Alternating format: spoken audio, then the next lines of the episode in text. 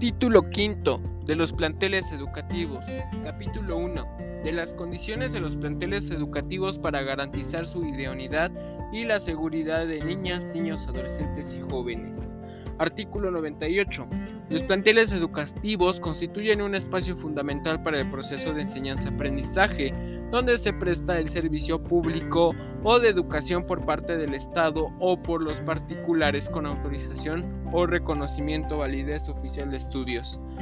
Con el acuerdo de las autoridades, madres, padres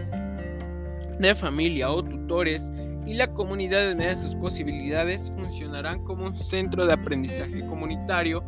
donde además de educar a niños, niñas, adolescentes y jóvenes integrarán a las familias y a la comunidad para colaborar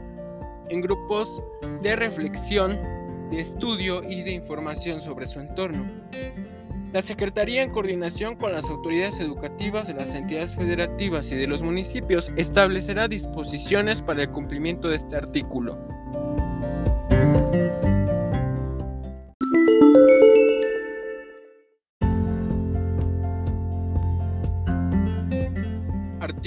Artículo 99. Los muebles e inmuebles destinados a la educación impartida por el Estado y los particulares con autorización o validez oficial, así como servicios e instalaciones necesarios para proporcionar educación, forman parte del sistema educativo nacional. Dichos muebles e inmuebles deberán cumplir con los requisitos de calidad, seguridad, funcionalidad, oportunidad, equidad, sustentabilidad, resiliencia, pertinencia, integralidad, accesibilidad, inclusividad e higiene, incorporando beneficios para el desarrollo de la ciencia e innovación tecnológico, para proporcionar educación de excelencia con equidad e inclusión conforme a los lineamientos que para tal efecto emita la Secretaría. La Secretaría operará el Sistema Nacional de Información de Infraestructura Física Educativa a fin de realizar sobre este diagnósticos y definir acciones de prevención en materia de seguridad, protección civil y de mantenimiento. Dicho sistema contendrá información del estado físico de los muebles e inmuebles, servicios o instalaciones destinados a la prestación del servicio público de educación, mismo que se actualizará de manera permanente en colaboración y coordinación con autoridades de, la materia. Su operación estará determinada en los lineamientos previstos en el artículo 103 de esta ley y será observancia general para todas las autoridades educativas.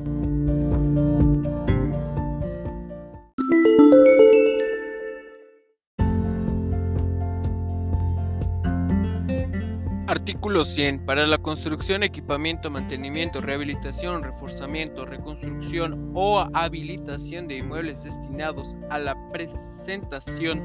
del servicio público de educación, las autoridades educativas federal, estados y de la Ciudad de México, en ámbito de su competencia, así como de comités escolares de administración participa o sus equivalentes de conformidad con las funciones conferidas en el artículo 106 de esta ley, deben considerar las condiciones de su entorno y la participación de la comunidad escolar para que cumplan con los fines y criterios establecidos en el artículo 3 de la Constitución Política de los Estados Unidos Mexicanos y los señalados en la presente ley, con la finalidad de garantizar el cumplimiento de los requisitos de construcción, diseño, seguridad, estructura, condiciones específicas o equipamientos que sean obligatorios para cada tipo de obra, las autoridades educativas de los comités escolares de administración participativa o sus equivalentes y los particulares que impartan educación en términos de esta ley atenderán las disposiciones que en la materia establezca la Ley General para la Inclusión de Personas con Discapacidad, la Ley General de Bienes Nacionales, la Ley General de Protección Civil, la Ley General de las Responsabilidades administrativas, la Ley General de Asentamientos Humanos, Ordenamiento Territorial y Desarrollo Urbano, la Ley Federal sobre Monumentos y Zonas Arqueológicas, Artísticos e Históricos, la Ley General para prevenir y erradicar la discriminación, así como aquellas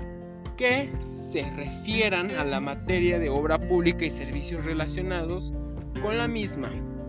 adquisiciones, arrendamientos y servicios, además de los lineamientos emitidos por la Secretaría a los que se refiere el artículo 103 de esta ley y las disposiciones legales y reglamentarias aplicables a nivel federal, local y municipal.